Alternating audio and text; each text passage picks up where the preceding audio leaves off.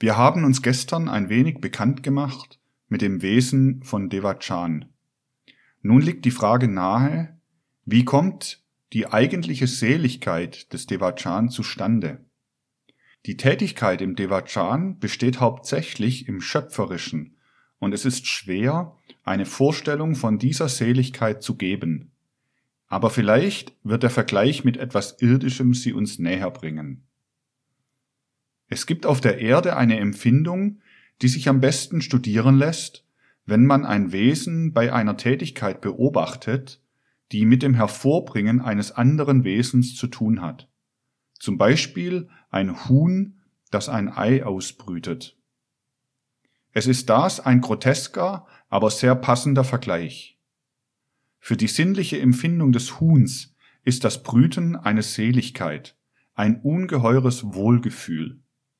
Das kann man nun auf das Geistige übertragen und so sich das Devachan ausmalen. In der ersten Region, dem Kontinentalgebiet des Geisterlandes, wo alles Physische im Negativ, aber wie ein riesiges Tableau vor dem Menschen sich ausbreitet, wird er veranlasst, das Bild seines neuen Körpers hervorzubringen. Er tut das in ungehemmter Tätigkeit und empfindet dabei die Seligkeit des Hervorbringens. In der zweiten Region flutet das allgemeine Leben, das im physischen Leben an die Menschen, Tier- und Pflanzenformen gebunden, in jeder Wesenheit abgegrenzt ist, wie die Meereswässer dahin. Man sieht es dahin fluten, das allgemeine Leben, nicht nur äußerlich, sondern auch innerlich. Äußerlich dadurch, dass es rötlich-lila Farben flutet von Pflanzenform zu Pflanzenform, von Tierform zu Tierform, als in der Einheit des Lebens begriffen. Im Devachan lebt das Leben. Alle Formen des geistigen Lebens, zum Beispiel das der christlichen Gemeinschaften, sieht man dort als gemeinsam flutendes Leben. Auch den ersten Grundsatz des Theosophen, das all eine Leben zu suchen, kann man dort recht ausüben. Dort sieht man das allen Gemeinsame, das eine Leben fluten. In der dritten Region sieht man alles praktisch verwirklicht, was hier seelisch zwischen Mensch und Mensch spielt. Wenn zwei Menschen sich lieben, sieht man dort die Liebe als ein Wesen selbst, das in der Liebe den Körper hat. Wenn man dies alles sich ausmalt, dann bekommt man ein Bild von der Seligkeit des Devachan. Wer davon etwas kennt, wird wenig Worte machen, weil das Geistige nicht zu schildern ist mit der physischen Sprache. Man darf aber nicht glauben, dass der Mensch untätig oder nur mit sich selbst beschäftigt sei im Devachan. Der Mensch hat noch anderes dort zu arbeiten. Das Antlitz der Erde verändert sich fortwährend mitsamt der ganzen Fauna und Flora. Wie anders war es zum Beispiel im Norden von Sibirien zu der Zeit, als das Mammut, das man jetzt in Eisfeldern wie lebendig vereist wiederfindet, noch dort lebte. Wie anders hier, wo einst Urwälder den Boden bedeckten, wo wilde Tiere der heißen Zone hausten, kurz eine Tropenwelt sich vorfand. Wer macht das? Wer ändert den Zustand der Erde? Wie steht es mit der Seele, dem Geist der Tiere? Wie steht es mit der Seele der Pflanzen? Wenn wir den physischen Plan betrachten, sagen wir mit Recht, der Mensch hat hier sein Ich, hier seinen Wohnort. Er ist das hervorragendste Geschöpf unter den Wesen, die hier leben. Ganz anders ist es auf dem Astralplan. Sobald der Eingeweihte den Astralplan betritt, lernt er eine ganze Reihe von neuen Wesenheiten kennen, die hier auf dem physischen Plane gar nicht vorhanden sind. Es ist in dieser Hinsicht gleich, ob es sich um einen eingeweihten Menschen oder um einen Toten handelt. Der Eingeweihte kann schon während einer Verkörperung auf dem Astralplan arbeiten. Er sieht dort zum Beispiel die Gattungs- oder Gruppenseelen der Tiere. Mit denen hat er dort so Umgang, wie hier mit den Menschen. Er sieht sie wie seinesgleichen. Die Tiere haben auf dem physischen Plan nur den physischen, Äther und Astralleib. Das Ich haben sie nicht auf dem physischen, sondern auf dem Astralplan. So wie ihre zehn Finger eine gemeinsame Seele haben, so haben alle Tiere einer Gattung eine gemeinsame Seele auf dem Astralplan. Das Ich der Tiergattung, Löwe, Hund, Ameisen und so weiter, ist dort vorhanden als eine Wesenheit. Es ist gleichsam, als schwebte das Ich im Astralraum und hielte an Seilen die verschiedenen Tiere wie Marionetten. Auch für die Pflanzen gibt es solche Gruppenseelen. Sie haben ihr Ich aber im Devachan. Da reichen die Seile gewissermaßen noch höher hinauf. Und alle Mineralien aus gemeinsamen Stoffen, wie Gold, Diamanten, Steine und so weiter, haben eine gemeinsame Gruppenseele in der oberen Partie des Devachan. Wenn nun der Mensch gestorben ist, dann ist sein Ich auf dem Astralplan mit den Ichs, dieser ungewöhnliche Plural kann nicht umgangen werden, der Tiere zusammen. Und er kann dort eine Arbeit verrichten, wie die Ichs der Tiere. Diese Arbeit besteht darin, dass er die Tierwelt nach und nach verändert. Im unteren Devachan findet er die Ichs der Pflanzen als seine Genossen. Da kann er die Pflanzenwelt verändern. Auf diese Weise wirkt er selbst mit an der Umgestaltung der Erde. Mithin ist es der Mensch selbst, der die großen Veränderungen der Erde vollbringt. Er arbeitet selbst an dem Antlitz der Erde. Den so ganz veränderten Schauplatz bei seiner neuen Inkarnation hat der Mensch selbst bewirkt. Aber diese Arbeit verrichtet er unter der Leitung und Führung höherer Wesen. Es ist also durchaus wahr, wenn wir im Hinblick auf die Tier- und Pflanzenwelt, die sich fortwährend verändert, sagen, das ist das Werk der Verstorbenen. Die Toten arbeiten an der Umgestaltung der Fauna und Flora ja selbst an der Umwandlung der physischen Formen der festen Erde. Erdenarbeit ist Totenarbeit. Auch in den Naturkräften haben wir die Handlungen der entkörperten Menschen zu sehen. Und wie gewaltig arbeiten diese Naturkräfte die Erde um. Alle Tätigkeit, alles Arbeiten hat einmal vor Zeiten einen Anfang genommen. Da gab es noch keine Pyramiden, da gab es auch noch keine Werkzeuge. Alles war da, wie die Götter oder wie die Materialisten sagen, die Naturkräfte es gegeben hatten, und der Mensch war in das hineingesetzt. Jetzt ist rund um uns her die Erde durch äußere Menschenarbeit umgestaltet. Und was hier nicht erreicht werden kann, was der Mensch hier nicht tun kann, das tut er in der Zeit zwischen Tod und neuer Geburt. Somit hängt unsere eigene Entwicklung zusammen mit der Veränderung der ganzen Erde. Der Bau und die Evolution der Erde ist die Arbeit des Menschen auf den höheren Planen, und je höher sich der Mensch selbst entwickelt, umso rascher und vollkommener schreitet die Umgestaltung der physischen Erde und der Fauna und Flora vorwärts. Je höher er entwickelt ist, desto länger hat er zu arbeiten in den höheren Partien des Devachan. Der Wilde hat noch wenig Einblick darin. In vielen Sagen und Märchen hat der scheinbar kindliche, in Wirklichkeit aber von hohen Kräften inspirierte Menschengeist diese Tatsachen zum Ausdruck gebracht. Wie arbeiten nun die Kräfte, um den Menschen zu einer neuen Inkarnation zu bringen? Ungefähr tausend Jahre gehen dahin zwischen Tod und neuer Inkarnation, wie wir sahen. In dieser Zeit reift die Seele aus, um den Weg zu einer neuen Geburt wieder anzutreten. Für den Seher ist es außerordentlich interessant, die astralische Welt zu durchforschen.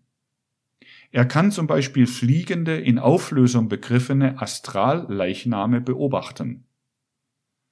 Der Astralleichnam eines hochentwickelten Menschen, der an seinen niederen Trieben gearbeitet hat, löst sich rasch auf Aber langsam geht die Auflösung vor sich bei niedrig stehenden Menschen, die ihren Neigungen und Leidenschaften freien Lauf gelassen haben.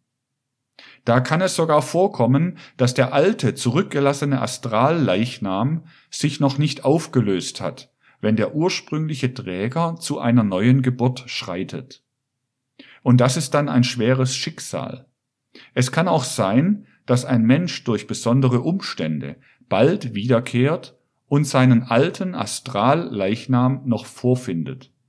Dieser hat dann eine starke Anziehung zu ihm und schlüpft mit hinein in den neuen Astralleib. Der Mensch bildet sich also wohl einen neuen Astralleib, aber sein Alter verbindet sich damit. Beide schleppt er dann mit sich durchs Leben. Der alte Astralleib tritt dann in bösen Träumen oder Visionen vor ihn hin als sein zweites Ich und umgaukelt, quält und peinigt ihn. Das ist der unberechtigte, falsche Hüter der Schwelle. Dieser alte Astralleichnam tritt leicht aus dem Menschen heraus, weil er nicht fest mit den anderen Wesensgliedern verbunden ist und erscheint dann als ein Doppelgänger. Außer diesen Gestalten sieht der Seher noch eine ganz besonders merkwürdige Art von Gebilden. Es sind glockenförmige Gebilde, die mit riesiger Schnelligkeit den Astralraum durchfliegen und durchschießen. Das sind die noch nicht verkörperten, aber nach Verkörperung hinstrebenden Menschenkeime. Die Zeit und der Ort sind eigentlich ziemlich bedeutungslos für diese zur Verkörperung hinstrebenden Menschenkeime, weil sie sich so leicht bewegen können. Sie sind mannigfaltig gefärbt und umgeben von einer Farbenatmosphäre, an einer Stelle sind sie rot, an der anderen blau, mittendrin funkelt ein gelb leuchtender Strahl. Es sind dies also die eben aus dem Devachan in den Astralraum hineinkommenden Menschenkeime. Was ist da geschehen? Der Mensch hatte den höheren Astralleib und die Früchte der verschiedenen Leben als Kausalleib mit sich ins Devachan genommen, und nun sammelt er eine neue Astralmaterie um sich herum. Es ist das gleichsam, wie wenn herumgestreute Eisenspäne sich ordnen nach den Kräften eines Magnets. Je nach den innewohnenden Kräften sammelt der Mensch die Astralmaterie um sich herum. Bei einem guten Vorleben sammelt er anderes Material als bei einem schlechten. Das glockenförmige Gebilde nun ist der frühere Kausalleib, die Kräfte des früheren Astralleibes und der neue Astralleib. Der Keim soll nun nicht mehr den alten Astralleib finden, sondern er soll sich einen neuen Astralleib bilden, aus der undifferenzierten Astralmaterie, so dass dieser Vorgang von dem Menschen selbst abhängig ist. Je nach den Kräften des vergangenen Lebens ist die Form und Farbe des neuen Astralleibes.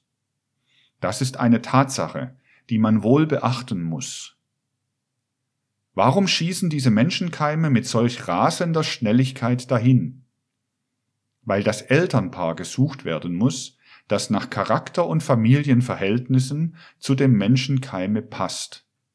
Die Schnelligkeit ermöglicht es, dass das Elternpaar gefunden wird. Der Menschenkeim kann in diesem Moment hier im nächsten schon in Amerika sein. In dem, was weiter geschieht, ist der Mensch auf Hilfe angewiesen.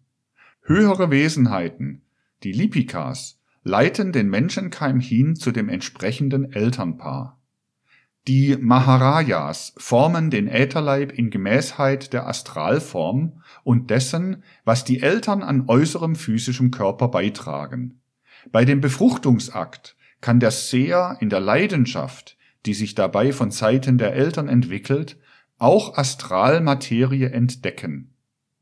Dadurch wird die Leidenschaftlichkeit des Kindes je nach der Intensität dieser Leidenschaft bestimmt. Dann schießt die Äthermaterie an von Nord, Süd, Ost und West aus der Höhe und von der Tiefe.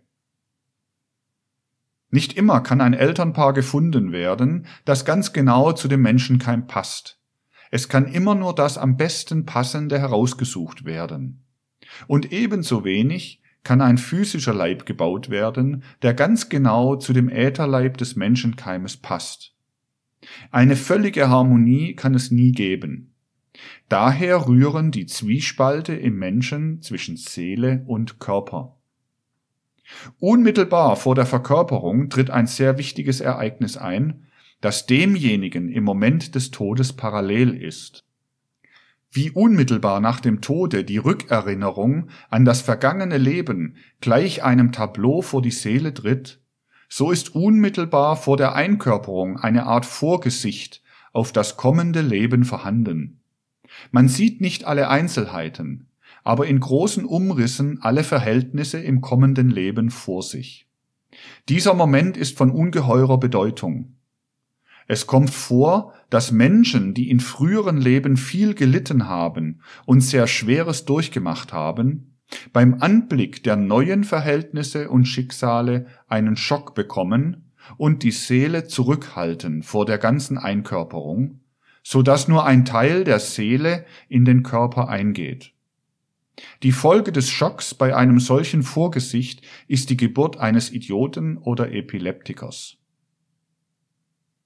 In dem Moment der Verkörperung, gleich nach der Befruchtung, verdunkelt sich der gelb glänzende Faden im Kausalleib und verschwindet. Nur bei dem Eingeweihten bleibt er in allen Stadien. Nun darf man sich nicht vorstellen, dass die höheren Wesensglieder von Anfang an in vollster Weise mit dem Embryo verbunden sind. Was seine Tätigkeit zunächst entfaltet, ist der Kausalkörper, denn dieser arbeitet schon bei der allerersten Entstehung des physischen Leibes. Der Ätherleib fängt erst in der siebenten Woche an, am Embryo zu arbeiten. Der Astralleib erst im siebenten Monat. Vorher arbeitet am Kinde der Ätherleib und der Astralleib der Mutter. Es ist nun sehr wichtig für die Erziehung der ersten Jahre beim Kinde, diese Körper weiterzuentwickeln. Diesem sollte bei der Erziehung des Kindes viel mehr Rechnung getragen werden, als es geschieht. Es sollte die Zeit beobachtet werden, wo der Ätherleib und der Astralleib des Kindes anfangen mitzuarbeiten. Die Entwicklung geht nach der Geburt in verschiedenster Weise stufenförmig weiter. Und besonders wichtig für die Erziehung ist dann die Zeit vom siebenten bis zum vierzehnten Lebensjahre. Wir werden dann morgen weitersehen, wie die Theosophie sich zu den Erziehungsfragen stellt, die ja ein wichtiges Kapitel in der Menschheitsentwicklung darstellen